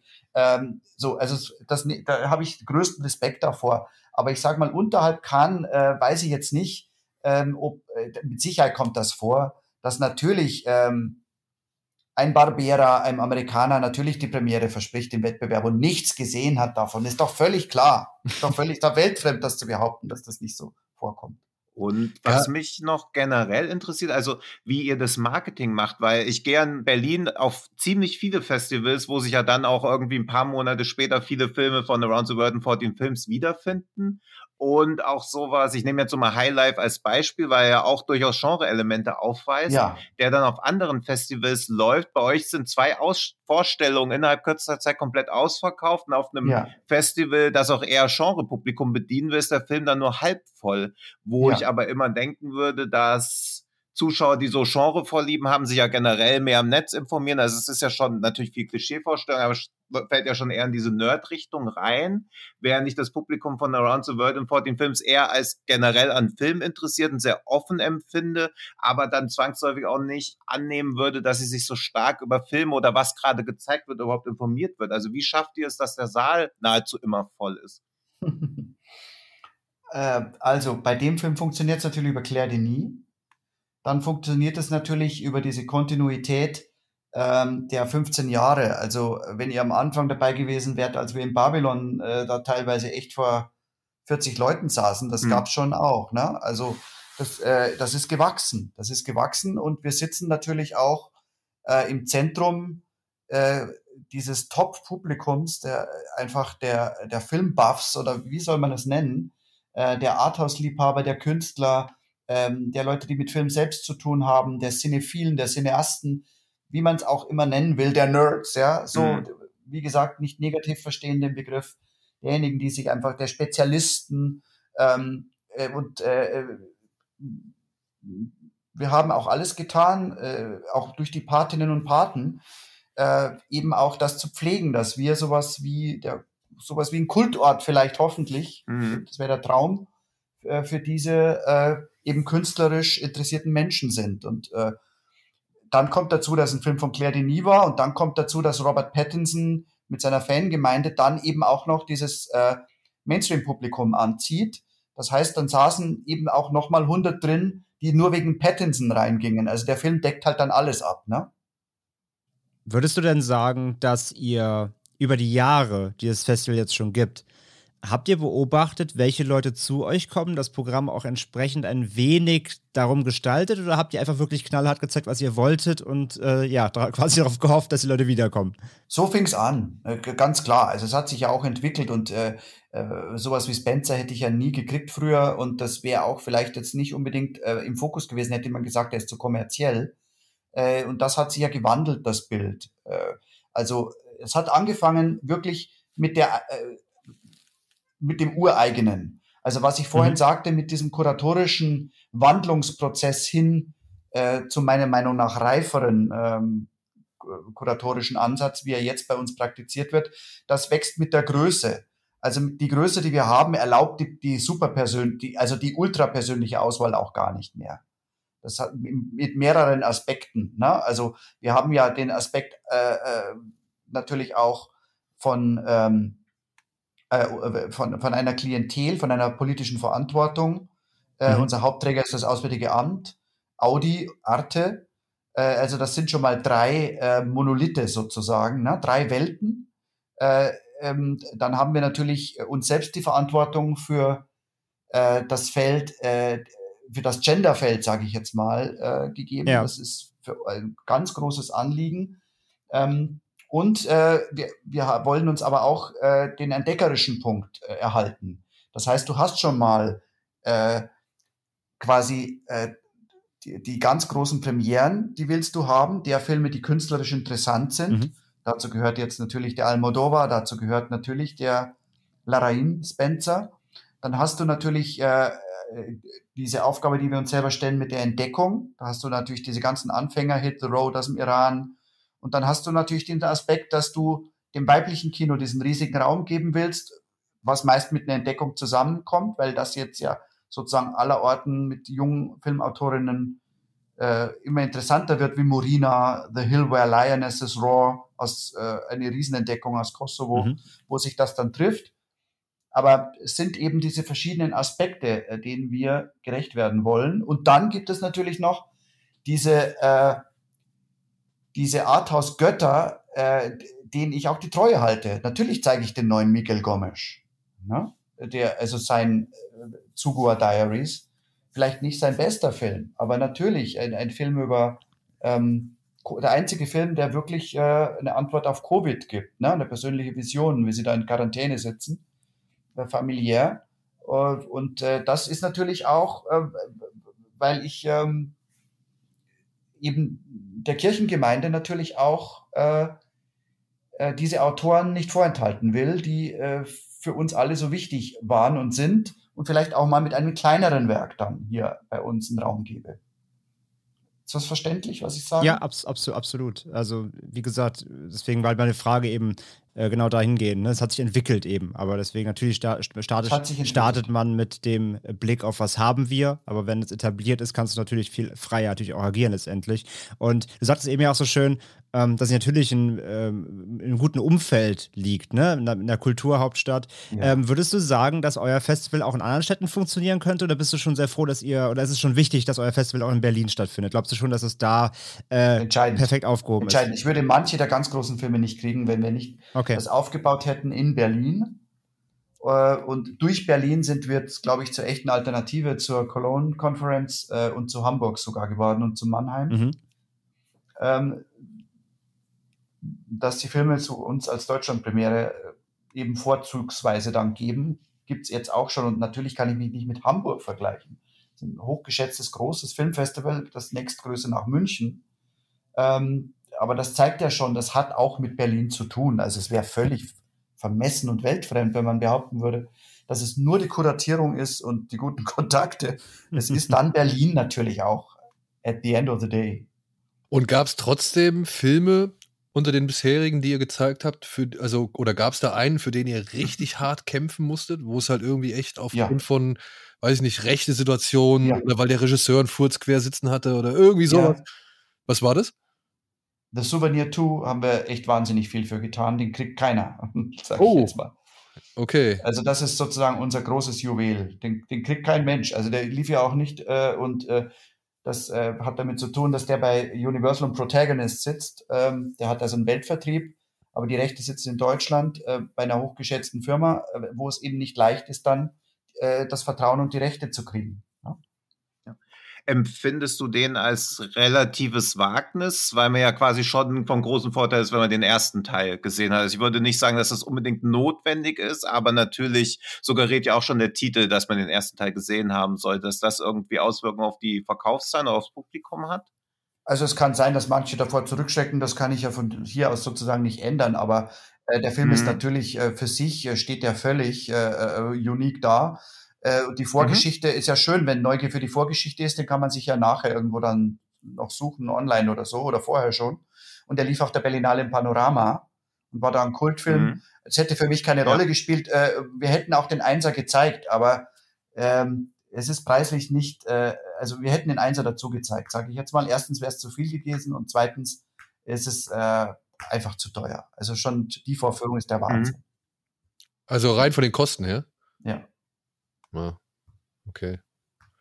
Also das, äh, das ist ein Aspekt, der natürlich so für Festivalprofis äh, dann interessant ist. Das ist für einen Podcast nicht interessant, aber äh, man kriegt die Sachen ja nicht äh, aus Vertrauen dann geschenkt, ne? sondern das ist äh, ja. das, das Budget ist äh, äh für die Screening-Fees äh, äh, ist einfach, äh, das will man nicht wissen, das ist der Wahnsinn, was du da brauchst mittlerweile im Köcher. Ähm, denn äh, Vertrauen hin oder her, aber du musst zahlen und äh, dann gut verhandeln können. Aber das kommt dann wahrscheinlich auch entgegen, wenn du, weiß ich nicht, mit gewissen Verleihen dann eben auch noch mehrere Festivals, sag ich mal, verdealen kannst oder besprechen kannst, oder? Äh, nee, das, das spielt nicht so die Rolle. Dadurch, dass äh, ähm, für mich München das oberste äh, Gebot ist, sozusagen für mich als Programmer. Ich kann München keinen Film wegnehmen, das ist ja ganz klar. Ja. Okay. Äh, dem bin ich verpflichtet. Das ist mal mein allererster Job sozusagen, für dort die Deutschlandpremiere zu kriegen. Das heißt, das ist mein vorrangiger, äh, meine Mission ist, für München Deutschland-Premieren zu kriegen. Filme, die nicht nach München können, weil es zeitlich nicht passt, was jetzt bei diesen ganzen Deutschland-Premieren der Fall war, die können nicht warten bis nächsten Sommer. Für die kämpfe ich mit allen Mitteln für 14 Films dann. Und deshalb, was bei 14 Films ist, kann ich nicht für München weiterverhandelt werden, sozusagen. Nee, aber dass man vielleicht zum Beispiel sagt, okay, pass auf, wir wollen den Film hier in München haben und ja. den Film gerne in Berlin. Können wir nicht da irgendwie, und die sind beide halt zufällig beim gleichen Verleih oder sonst irgendwas? Das kam noch nicht so. Nee, das, das gab das gab's eigentlich nicht. Das ist, ich habe dann eh einen, einen, äh, guten Kontakt zu den Leuten. So, so, so, so Packaging gibt's nicht, nee. Ah, erstaunlich. Nee, das äh, hat sie, hat sie noch nie so, hat sie noch nie so getroffen, dass, also man, man spricht dann, also ich, ich habe da zwei Hüte auf sozusagen. Ich, ich rede dann in Nebensätzen vielleicht mal davon von 14 Films, aber dadurch, dass, ähm, also äh, ich sag mal, natürlich äh, spreche ich in Cannes, äh, äh im kommenden Cannes, äh, kämpfe ich dann für München und sag denen dann, anschließend können wir ihn ja herrlich bei 14 Films zeigen. Das ist klar, das macht man schon. Ja, genau. Okay. Das schon, ja, klar. Gut. Die Herren, haben wir noch Fragen oder wurde jetzt bisher alles beantwortet? Ich fand, das war ein sehr interessanter Einblick bislang. Also Bernhard, du kannst gerne natürlich jetzt noch sagen, welche Filme man sich dieses Jahr noch vorwiegend anschauen sollte, die man vielleicht noch nicht auf dem Schirm hat, die aber bei euch laufen. Also abseits von den eher größeren Namen wie zum Beispiel sowas wie Spencer. Ja, also ich sagte es ja, El Gran Movimiento heute Abend. Der mhm. läuft dreimal insgesamt. Der bolivianische. Mhm. Das ist wieder. Ich, sorry, dass ja. ich kurz reingrätsche. Also für, für alle, die den Podcast jetzt hören, mit heute Abend ist seit der Freitag vor drei Tagen gemeint. Aber läuft er irgendwann nochmal nach dem sechsten? Also es ist ja mit dem, mit dem Delphi Lux und so. Also es sind jetzt mehrere Kinos. Also alles, was ab dem sechsten, zwölften 9 Uhr morgens läuft, wäre, glaube ich, spannend. Okay. Ich gebe, da muss ich jetzt mir selber helfen, das kann ich aber sehr geschwind. Das Souvenir. Also der bolivianische läuft auf jeden Fall um 1945 am Montag im York, im Delphi. Ja, na dann, auf ins Genau, York. also das ist auf jeden Fall äh, ein Film, der mir sehr an, äh, am Herzen liegt. Mhm. Ähm, der ägyptische Film Feathers am gleichen Abend um Viertel nach zehn, wenn man in der Kulturbrauerei kommen möchte. Das ist so der Skandalfilm gewesen in Ägypten. Der Regisseur ist äh, in El Guna da von der ganzen ägyptischen Welt da zerlegt worden dafür, dass er so ein Männerbild äh, des, äh, von Ägypten präsentiert. Äh, und der wurde auch in der Mendela Kritik als bester Film ausgezeichnet in Cannes. Feathers. Um Viertel nach zehn am Montag in der Kulturbrauerei. Während um Viertel vor acht, könnte man sogar beide sehen, im Delphi El Gran Movimiento läuft. Am Dienstag dann natürlich sollte man äh, nicht versäumen Ahets Nie, den neuen ähm, Film von Nada Flapid, der mit Synonym auf der Berlinale ja ähm, den Hauptpreis gewonnen hat der israelische Film mhm. in der Kulturbrauerei. Und Kau natürlich äh, äh, von Andrea Arnold. Ja, von dem hört man so viel. Ich hoffe, ich komme auch mal irgendwann in den Genuss. Er läuft dreimal und äh, eben diese dreimal sind alle nach dem sechsten. Dann äh, und die zwei weiblichen Stimmen, äh, die vielleicht jetzt nicht so bekannt sind, das ist immer ein Camarador-Gewinner in, im 14er Line-Up. Ähm, Murina aus Kroatien und The Hill Where Lionesses Roar aus Kosovo. Also die beiden jungen Filmemacherinnen sind absolut zu entdecken. Der eine eben, wie gesagt, sogar in Cannes nun hinreichend entdeckt als bester Erstling durch alle Reihen, Camanador, und der andere war in der Quinzaine in Cannes, von einer 20-jährigen Französin, die aber kosovarische Wurzeln hat. The Hill Where Lionesses Roar. Ja, wir müssen eine Menge Filme in die Show Notes packen, würde ich sagen. das glaube ich auch. Ja, und mir noch aus persönlichem Interesse, also ich habe ihn noch nicht gesehen, aber ich glaube, für Memoria kann man unbesehen schon mal ja. eine Empfehlung aussprechen. Ja. Und als alter Abi-Chapon-Versatäter ja. cool. Ultra liegt er mir natürlich auch sehr am Herzen und auch toll, dass sie den zeigt. Also auch so weit vor regulärem Kinostart. Falls der hat keinen Kinostart, der ist nochmal verschieben. Ja, ja, eben, also er kommt dann auf. kommt überhaupt nicht. Stimmt, er hat ja gar keinen deutschen Kinostart. Ja, eben, er ist bei uns als einziges äh, Festival jetzt äh, quasi, er war äh, schon einmal in, ha in Hamburg, glaube ich. Äh, aber ja. danach weiß ich nicht, ob er noch zu sehen sein wird auf der großen Leinwand. Wir haben ihn in der Kulturbrauerei immerhin. Ist ja bei Parallele Mütter auch also Glück im Unglück für euch, dass der Deutschlandstart dann jetzt auch auf unbestimmte Zeit verschoben wurde und ihr den Film aber trotzdem jetzt zeigen könnt. Ja, ja, ja, nein, da hätte hätte äh, Studiokanal den nicht wieder rausgezogen. Ähm, mhm. Ist klar, wenn wir da mal einmal ein Agreement hat, aber ja. klar, wenn man vorher gewusst hätte, dass er auf unbestimmte Zeit, weiß ich nicht, ob äh, Studiokanal gesagt hätte, dass sie ihn schon so früh rausgeben. Aber mhm. äh, Studiokanal Human Afshari in dem Fall mag uns, glaube ich, sehr, war gestern auch da, wird auch äh, den gestrigen Film rausbringen für Koch Media und auch das Ereignis rausbringen. Mhm. Den französischen mhm. Film, der am Freitag ja nochmal läuft, am Freitag, den 10. Ähm, ähm, nee, am Donnerstag, glaube ich, Moment. Äh, am Donnerstag um 10. Das Ereignis der Gewinner aus Venedig, da möchte ich auch noch darauf hinweisen. Kulturbrauerei, Donnerstag 9. Ein wirklich grandioser ja, Film über eine junge Frau in Frankreich der 60er Jahre. Das Luxusproblem bei so einem Festival ist natürlich, dass man ja auf jeden Film hinweisen ja. möchte. Ich würde nämlich noch gerne natürlich auf Vortex von Noé hinweisen ja. wollen, der am 11.12. Ja, nochmal läuft. Ja. Und Vengeance is Mine, ja, also das Pay Cash, der hatte, wo hatte der gewonnen? Weil der wirkte auch sehr leicht und auch diese Unterhaltungskriterien erfüllend. So ja, ja, das, der hat Genre, der ist Samstag, Sonntag. Ne? Der ist Samstag, ja. Sonntag. Mhm. Also Vengeance is Mine ist klar. Das ist äh, im Prinzip ein Spiel mit Genre. Also das ist total was für euch. Total was für euch auf hohem Niveau. Ist eigentlich eine Kung-Fu-Film-Persiflage. Der Gewinner aus Locarno. Mhm. Edwin ist auch bekannt, Postcards from the Zoo bei, auf der Berlinale. Mhm. Ja, also auf den freue ich mich auch noch sehr. Ist das eigentlich ich sag mal so, kommt der Verleih schon mit einer Runde von Untertiteln an oder erstellt ihr oder lasst ihr auch selbst Untertitel noch für Filme in? Nee, nee, nee. Das sind die englischen Untertitel, die in der Originalfassung drin sind. Der Verleih macht da gar nichts. Also Und deutsche Untertitel sind nur bei manchen Filmen, wo der Verleih sie schon fertig hat, falls es einen Verleih gibt.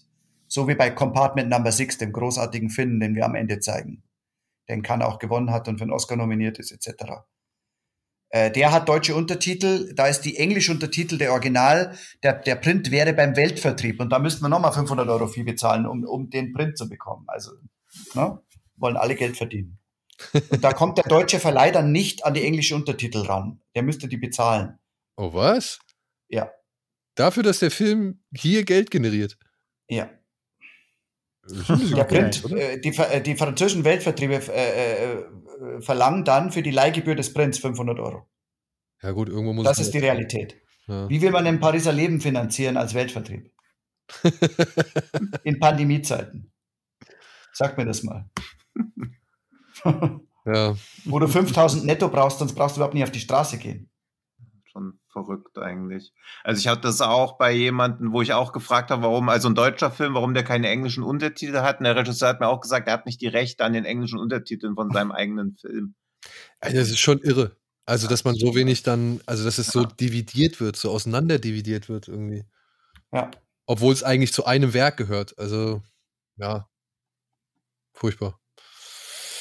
Gut. André, hast du vielleicht noch eine Frage? Ja. Ich bin, glaube ich, bedient. Wurde sehr viel abgeholt. Wir hatten halt jetzt noch gar nicht über die Paten gesprochen, weil das ja auch noch so eine Besonderheit des Festivals ist, dass ihr ja wirklich für jeden Film auch einen Paten habt, der ja auch wirklich was zum Film zu sagen hat und auch innerhalb der Filmbranche mhm. ja. eine Relevanz hat.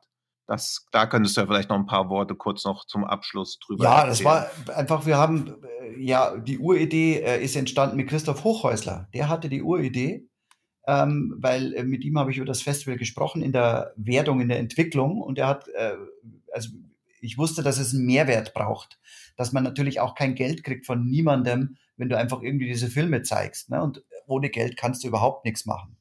Äh, deswegen kamen wir, das Christoph hat dann mir Mut gemacht, warum stellen nicht wir die Filme vor? Äh, hier hast du die E-Mail von Dominik Graf, frag den doch mal. Ich wette, Dominik kommt da.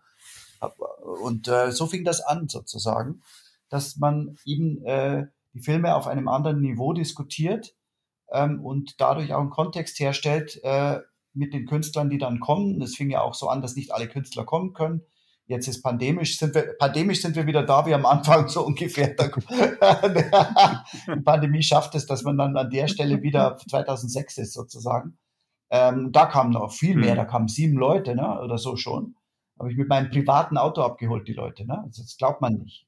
Aber ja klar, wer soll denn das bezahlen? Ich hatte doch kein Audi und nichts. Hatte die ersten sieben Jahre mhm. überhaupt kein Auto gehabt. So, ne? Äh, musst du dann irgendwie mit dem Privatwagen oder mit dem Taxi oder du hast ja auch das Geld nicht dafür und, und, und die fühlen sich ja auch dann nicht besonders empfangen, wenn die da ankommen und so weiter. Das nimmt dich ja keiner ernst. Also das ist ja alles sozusagen Rattenschwanz. Äh, und insofern braucht man äh, irgendwas und äh, zum Glück kam schon im ersten Jahr eben Wim Wenders, Tom Tick war, war zwar dann krank, aber hat seinen Namen auch als Pate dann äh, gerne zur Verfügung gestellt für einen Namen, für einen Film, den er toll fand, konnte dann, weil er wirklich krank war, nicht kommen. Aber also all die kamen ja, äh, Nicolette Krebitz, äh, die ich angerufen hatte, äh, fand es sofort super. Also äh, eigentlich ist mit den Paten das ganze Ding überhaupt erst auf die Beine gekommen. So. Irgendwie ein Festival mit äh, Lieblingsfilmen aus Cannes und so weiter. Äh, das interessiert niemanden, auch Arte nicht. Äh, aber wenn du sagst, irgendwie Wim Wenders, Nicolette Krebitz und Tom Tickwer kommen aber und würden jeden Einzelnen persönlich handverlesen am Abend diskutieren mit einem Gast, dann kriegst du schon mal 5000 Euro für. Mhm. Ja, gibt Sinn. Ach, guck mal, Kapernaum habt ihr ja auch gezeigt. Oh, super. Kapernaum, ja, ja, klar. Auch so ein Film, ja, auch so ein Film, der halt, angefeindet ja. fast wird, äh, von der Arthouse-Gemeinde im Übrigen. Ne? Also der wird als viel zu kommerziell und als kitschig und äh, sozusagen ähm, äh, als Sozialporno beschimpft von, äh, von, von, der, von der Kirchengemeinde. Ja, dieses Elends-Porno-Ding, also diesen ja. Elends-Porno-Vorwurf, den habe ich auch schon mehrfach gehört. Ja. Ich weiß nicht, ob das Leute sind, die wirklich Kinder haben oder die irgendwie, keine Eben. Ahnung. Also ja, das ist das gehört aber zur Kirchengemeinde oft dazu. Also, das gibt schon auch, also dass, dass sie eben keine Kinder haben. Aber das ist jetzt also sozusagen salopp gesagt. Ne, natürlich haben sie Kinder, auch meist, meistens sind sie dann getrennt oder so und versuchen es halt irgendwie. Aber du hast natürlich recht, dieses familiär-bürgerliche und das Herz ist, äh, ist nicht immer vorrangig, sage ich jetzt. Ja, äh, wirklich, der Film hat mich so fertig gemacht und der, der, hat mich so mitgenommen und ich fand das so toll gespielt und auch immer, also ich fand das von der, dass der, ich fand es so cool, dass der, auf der auf, immer auf der Perspektive von dem Jungen geblieben ist. Ja, dass es immer die Perspektive der Kids war, die irgendwie eingenommen wurde. Ja, ja, aber gibt andere Meinungen drüber. Also da, da haben mich manche auch ein bisschen so angeguckt, was muss der denn sein und so. Echt? Oh Mann, oh Mann. Oh. Ja. Und da denke ich, da bin ich immer so froh, dass mir mal ein Arthouse-Film gefällt oder irgendwie so, so ein wichtiger ja, ja, Film gefällt und dann äh, hörst du dann sowas, ja. Das, Da fühlt man sich schon wieder schlecht. Habe ich jetzt wieder das Falsche geguckt? Bin ich jetzt ja, ja, genau. habe ich genau. irgendwie, keine Ahnung, bin ich doch nicht so cool irgendwie mit, mit, äh, weiß ich nicht, mit, mit Arthouse-Filmen so äh, entscheide ich mich doch für die eher blöden als für die anspruchsvollen. Also der ist jedenfalls einer der kommerzielleren Filme, die wir gezeigt haben. Das ist, glaube ich, außer, außer Frage. Ja, und so verschieben sich hm. die Perspektiven. Bei uns in der Sendung, in der einen Sendung zum Beispiel, da wäre das halt einer der anspruchsvollsten oder irgendwie, äh, ja, sonderbarsten Filme, die man irgendwie vorstellen kann. Ich habe den, damals habe ich den wärmstens oder dick empfohlen oder habe halt wirklich abgeschwärmt über den. Aber das ist halt nicht das übliche, ist halt nicht der übliche Titel so, der normalerweise bei uns vorkommen würde. Ja. Es ist schon wieder ein bisschen was Fremdes so. Aber ja, ja. genau das ist es aber. Wenn ich da sitze, der eigentlich mit irgendwelchen anderen Filmen oder ja, eben halt auch mit solchen Bud Spencer und Terence Hill Streifen und so sozialisiert wurde äh, und halt immer ein Auge dafür gehabt hat, immer ein Faible dafür gehabt hat, äh, finde ich es dann trotzdem toll, wenn dann so ein Film wirklich daherkommt und mich eben auch auf dieser, ja, ich sage jetzt mal, anspruchsvolleren Ebene völlig umhaut und wegbläst. So. Ja. Naja.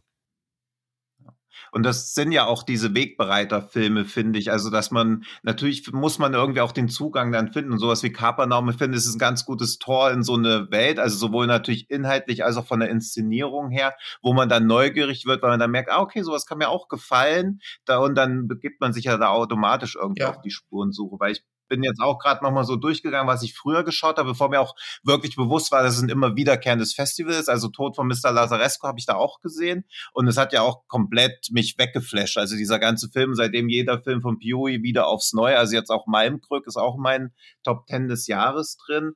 Und auch so Regisseure wie Briante Mendoza, wo ihr China Teil gezeigt habt 2009, wo ich auch mit meiner damaligen Freundin drin war. Und es gab halt danach auch einen erbitterten Streit, weil ich auch nicht auf den Film komplett gefasst war. Ich hatte halt die Cannes-Berichterstattung gesehen, aber in Cannes werden ja viele Filme zu Skandalen hochgechest, die dann doch keine sind. Aber das war halt auch eine Offenbarung, auch wenn er natürlich kaum erträglich war und auch ähnlich wie The Tribe dann natürlich auch schon das Publikum ja, ja. extrem. Mendoza gehört zu denen, also die ein Must sind für mich und Kafana Üm, aber er hat mich auch total erwischt, ja. muss ich wirklich. Also da, da bin hm. ich sozusagen bei euch. Ja, gut. Ist nicht alles verloren. Okay, nein. Das ist doch ein schönes. Okay, alles klar. Super. Hey Bernhard, vielen, vielen Dank. Vielen Dank. Gut. Dass du die Zeit genommen ja, hast Dank. und wir wünschen dir viel Erfolg Danke. für das weitere Festival. Und ja, ich hoffe, wir schaffen es dann auch mal Also André und ich nach, von Hamburg nach Berlin. Um, genau, wir äh, haben ja den etwas weiteren Weg. Danke.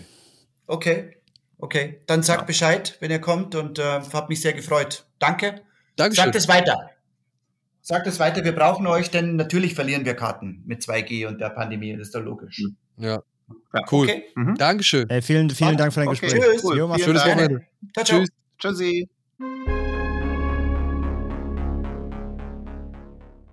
So, das war das Interview mit äh, Bernhard Karl. Und bevor wir in eine kleine Nachbesprechung gehen, hier noch kurz Zeit für Werbung. Und wir stellen euch wieder unseren äh, Podcast-Partner vor, nämlich Kino on Demand. Eine deutsche Streaming-Plattform, auf der ihr sehr viele Filme leihen und schauen könnt, ohne Abo, sondern ihr bezahlt äh, pro Film. Und wir haben dort eine kuratierte Filmliste, in der ihr euch mal umschauen könnt. Unter anderem ist dort nämlich zum Beispiel auch Kapernaum dabei, den Daniel eben noch angesprochen hat im Interview. Und ansonsten tolle Filme wie Kahlschlag, Apocalypse Now, Monos oder auch Zeit der Kannibalen. Ja, schaut vorbei, ihr findet unsere Liste unter www.kino-on-demand.com slash Genregeschehen zusammengeschrieben. Schaut euch mal um, unsere Liste wird dort auch bald erweitert mit weiteren Filmen, aber ihr könnt euch natürlich auch abseits unserer kuratierten Liste einfach mal im Programm umschauen und mal gucken, ob ihr was für euch findet. Kino on Demand gibt es als App für iOS und Android, für Smartphones und Tablets oder könnt ihr natürlich auch ganz normal im Browser schauen.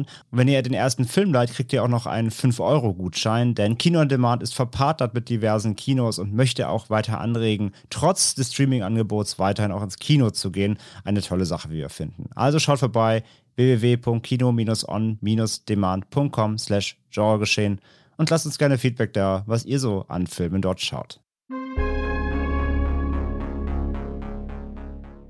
So, das war doch mal eine echt informative Runde, beziehungsweise ein paar schöne Anekdoten und dann auch, ich muss sagen, ich habe echt noch ein paar Filmtipps mitgenommen jetzt hier. Wobei ich jetzt auch schon wieder festgestellt habe im Laufe der Unterhaltung, dass ich dann einiges schon längst auf der Watchlist habe, ohne dass ich noch wusste, dass ich es auf der Watchlist habe. Aber fand ich einen sehr frischen und auch ja, wie soll man sagen, einen sehr freien Einblick in so Festivalgeschehen. Ne? Also ich meine, wie er selbst ja schon festgestellt hat, ist es alles andere als orthodox, was er da macht, oder? Orthodox, ja, es ist halt spannend. Also ich finde es halt auch, also dass er auch direkt reingeht und sagt so, ja, das hier ist zwar mal mein Hobbyprojekt quasi, aber natürlich eigentlich kuratiere ich fürs Münchner Filmfest. Das ist auch mein, mein Hauptjob und erst danach darf ich an mich denken. Ähm, also da hängt ja auch viel dran, so ein Rattenschwanz, ne? Merkt man ja auch. Und allein ist allein was er jetzt nur als Beispiel gedroppt hat, dieser äh, Bernhard scheint ja unfassbar viel unterwegs zu sein auch, ne? Ja. Hm. Ja, das erwähnt er ja auch und auch, dass er 500 Filme insgesamt sichtet für seinen Hauptjob und dass ja dann auch oft nicht die einfachsten Filme sind, aber er auch sehr offen darüber redet, dass ihn ja auch eher so generell die Kunst daran interessiert und gar nicht so, also das sinngemäß hat er ja gesagt, dass Unterhaltung ihm eigentlich ein Kraus ist. Und, und das dann auch ein bisschen revidiert, dass er natürlich auch merkt, dass er da auf diesem Bereich einiges verpasst hat. Aber es ist halt schon, dass er diesen Anspruch, den das Festival vor sich herträgt, ja auch wirklich lebt und verkörpert. Und auch mit so einer krassen Leidenschaft und so einem Enthusiasmus, den ich ja immer sehr spannend finde. Also eigentlich war ich nach den ersten fünf Minuten schon sehr happy mit dem Gespräch, weil wir gemerkt haben, okay, wir haben ungefähr dieselbe Sozialisierung, dass die Kirche, äh, die, das Kino für uns die Kirche war und wir dadurch ja sonst auch ein ganz anderes Leben gelebt hätten und sich dann natürlich in verschiedene Richtungen entwickelt hat. Das war sehr spannend zu sehen, dass wir genauso sozialisiert wurden und wie dann sich das verzweigt hat in den einzelnen Biografien. Ja, vor allem auch, dass irgendwie es so eine Art Grund, also ein gemeinsames Grundverständnis gibt. Auch wenn man hm. sich für bestimmte Richtungen oder Genres oder eben, weiß ich nicht, Filmarten einfach etwas mehr interessiert als der andere, ähm, hat man trotzdem irgendwo so eine gemeinsame Basis an ja, Leidenschaft, die man da irgendwie reinlegt. Also ich ich meine, ich meine, wenn man das halt mal guckt, was du mit der TV-Spielfilm gemacht hast, er mit der Cinema, mein Heft war die Kino, über die habe ich das alles kennengelernt, plus noch so eine Art Almanach mit den tausend besten Filmen auf VHS, den ich rauf und runter gelesen habe, um mir wirklich alle Inhaltsangaben irgendwie reinzuschrauben und auch wie er halt irgendwie alle Regisseure irgendwie drauf zu schaffen, die man so ja. kennen muss, so, ne? Ich kann auch Schauspieler, Produzent, Kameramann von Filmen, die ich nie gesehen habe, die aber irgendwie vor 1990 entstanden sind, weil man das halt einfach den ganzen Tag gelesen hat und sich dann ja auch vorgestellt hat, wie diese Filme wohl sein könnten. Ja. Also ich kenne mich echt über Filme, die ich nie gesehen habe, weiß ich mehr als über Filme, die ich vor drei Jahren gesehen habe. ja, was hast du denn zuletzt gesehen? Na, ich habe ja gestern The Worst Person in the World ah, gesehen. Den, den habe ich noch als Ansichtslink hier, den wollte ich mir auch ja. noch äh, reinziehen. ja, also der ist wahnsinnig gut. Also der hat mich sehr berührt. War auch wieder Rotz und Wasser am Start, weil es so schön war und auch so traurig. Also der war wirklich sehr stark. Okay. Ja, glaubst du, es war dein letztes Kinoerlebnis für dieses Jahr? Nee, ich gehe heute noch Blade Runner gucken. Das darf ich aber nicht sagen, wo, aber im UCI. Und dann bin ich auch jeden Tag auf dem Around the World und 14 Films. Soll ich meinen Kalender kurz vorlesen? Naja, ich meine. Ich habe auch für heute Abend zwei Tickets, leider, die ich aber weitergeben muss, weil ich das mit dem Blade Runner vergessen hatte. Aber glaubt ihr, dass die Kinos jetzt. Also ich meine, gut, heute ist Freitag. Vor Montag wird wahrscheinlich nicht viel passieren. Ja, also so wie Berlin entschieden hat, geht es zumindest ja auf jeden Fall bis Montag weiter. Aber es klang nicht so, als ob jetzt die Kultursachen, also ich glaube noch 2G plus, aber es schien nicht so, als ob für Kulturereignisse jetzt nochmal ein genereller Lockdown kommt. Genau. Aber also wahrscheinlich wird das dann natürlich wieder wie Anna Schwarzenegger so schön sagt, Collateral Damage werden. ja, die Beschlüsse von gestern, genau, soll es 2G erstmal sein und nur in ähm, Gemeinden und Städten, die eine Inzidenz über, glaube 350 haben oder was war es. Äh, da soll eventuell Schließungen äh, überdacht werden. Ansonsten ist es jetzt erstmal 2G oder sogar verschärft, können die äh, Standorte auch entscheiden, 2G plus. Aber ja, es gut, soll. Bei 350 macht Berlin doch locker mit. Es soll offen bleiben, sonst erstmal, ja. Okay.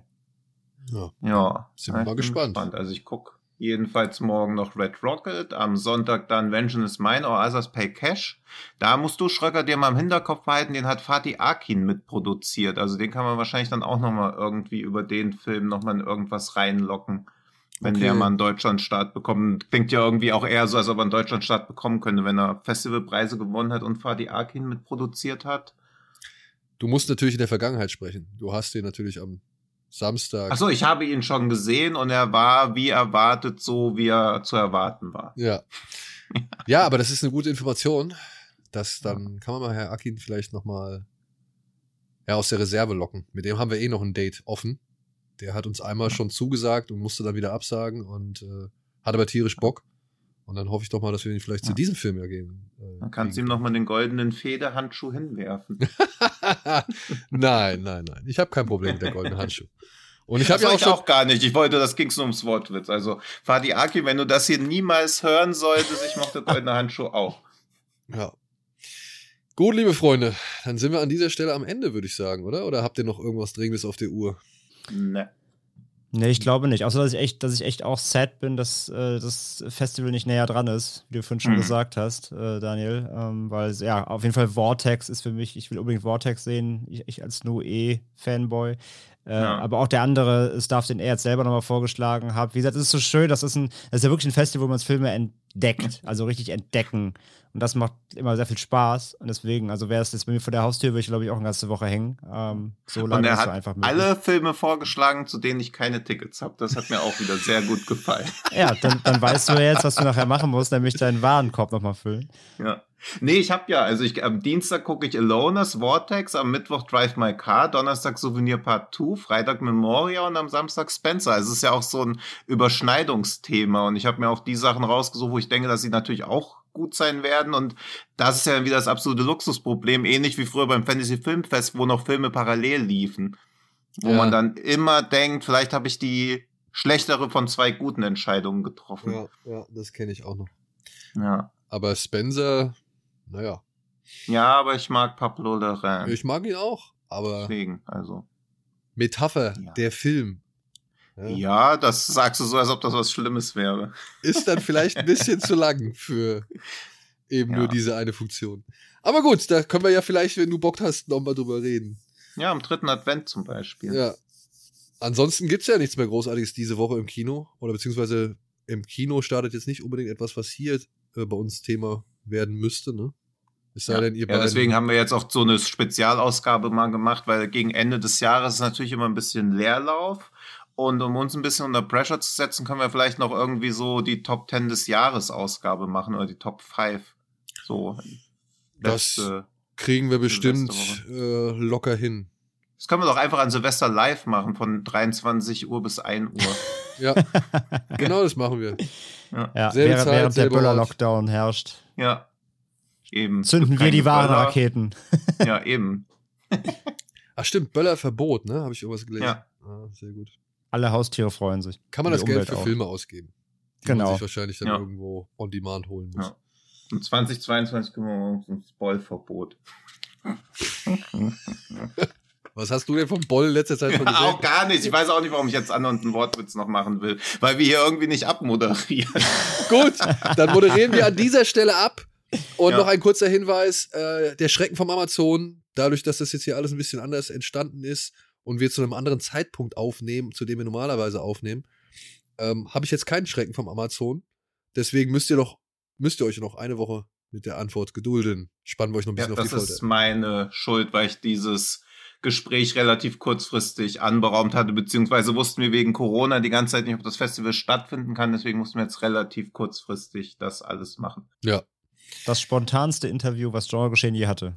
Und das erste. Ja, mit nur ein paar Stunden Vorlauf. Mit nur ein paar Stunden Vorlauf. Aber ich hoffe, man hat es nicht allzu sehr gemerkt, beziehungsweise es hat sich nicht allzu ja. negativ ausgewirkt. Aber ich habe natürlich auch gerade noch mal eine Review gegoogelt zu einem der Filme von Carlos Regadas und auf Amazon wird sehr diplomatisch geschrieben, dieser Film findet bestimmt seine Liebhaber. da wird ja, jetzt böse Zungen behaupten, das könnte auch die Tagline des Festivals sein, aber. Ja. Ich muss mich jetzt mal, nachdem er den jetzt wirklich so häufig genannt hat in dem Interview, muss ich mich mal wirklich näher damit auseinandersetzen. Also Regadas lohnt. Also ich habe mir gerade auf jeden Fall auch auf deinen Rat, Tino, ich habe gerade Kita Nai in den Warenkorb gelegt.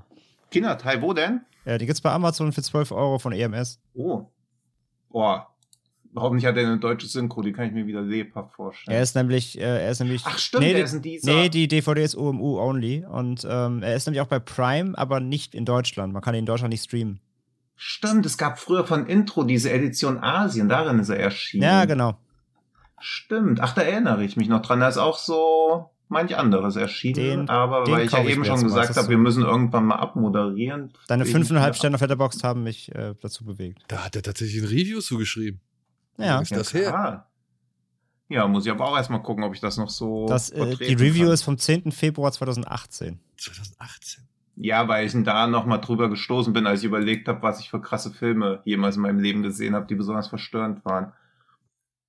Ja. Oh, der Alternativtitel The Execution of P ist ja auch kaum inhaltsangabenmäßig. Gut. Gut. Können wir zu einem anderen so. Zeitpunkt drüber rätseln oder noch drüber reden? Ansonsten bedanke ich mich an dieser Stelle fürs Zuhören bei all unseren Zuhörerinnen und Zuhörern da draußen. Vielen Dank auch nochmal an die diversen Spotify-Listen, die wir zugeschickt bekommen haben und in denen wir dann halt auch auftauchen, inzwischen neben ja. so großen Formaten wie Kino Plus zum Beispiel.